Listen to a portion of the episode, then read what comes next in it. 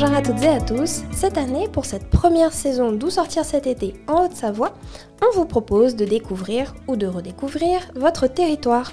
Et si on partait en vacances près de chez nous? Ce podcast vous est proposé en partenariat avec les autoroutes et tunnels du Mont Blanc. La TMB, votre partenaire pour découvrir les richesses de notre territoire. Je suis Mathilde Dumur et dans cet épisode, je vous emmène à Ivoire. Ivoire, c'est un petit village médiéval de plus de 700 ans situé dans le Chablais au bord du lac Léman. On le surnomme la perle du lac, vous allez vite comprendre pourquoi. Alors sortez vos chapeaux et vos lunettes de soleil parce que ça va vous en mettre plein la vue.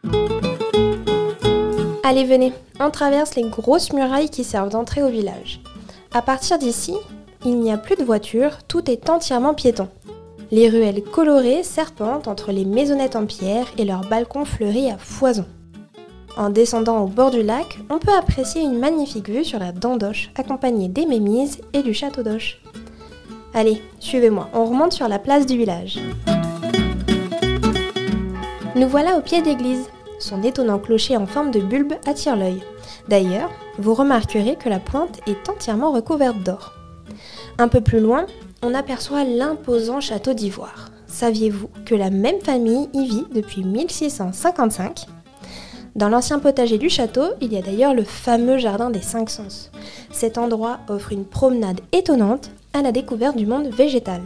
Sous forme de labyrinthe, chaque espace est consacré à un sens, en l'occurrence la vue, le toucher, le goût et l'odorat.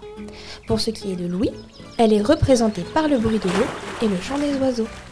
Au total, 1500 variétés de plantes sont à découvrir. De retour dans les ruelles fleuries, pourquoi ne pas prendre le temps de découvrir les petits commerces locaux? Décoration vintage, souvenirs, boutiques d'art, artisanat, brocanteurs et même le dernier vanier de Haute-Savoie. Si vous aimez les boutiques atypiques, vous allez être ravis. Sinon, on peut toujours s'installer dans l'un des restaurants du village afin de déguster de délicieux filets de perche du lac. Pour les plus gourmands, on peut même aller se rafraîchir grâce aux nombreux glaciers installés non loin du lac. Et puis, tant qu'on y est, pourquoi ne pas aller profiter d'un tour en bateau solaire? De quoi découvrir le village et le paysage depuis un tout autre point de vue. Et si après ça vous en voulez encore, il reste toujours des choses à voir non loin du village médiéval, comme par exemple le domaine de Rovoré.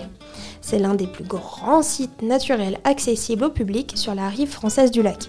Ce parc de 24 hectares abrite un petit port de pêche, des corps de ferme et des maisons de maître. Parmi ces bâtisses, il y a notamment la demeure de la Châtaignière. Elle accueille une association dédiée à l'art, à la nature et au développement durable. Alors, qu'en pensez-vous? Plus rien ne vous retient pour aller découvrir un des plus beaux villages de France. Continuez de découvrir ou redécouvrir notre territoire grâce à notre série Où sortir cet été en Haute-Savoie.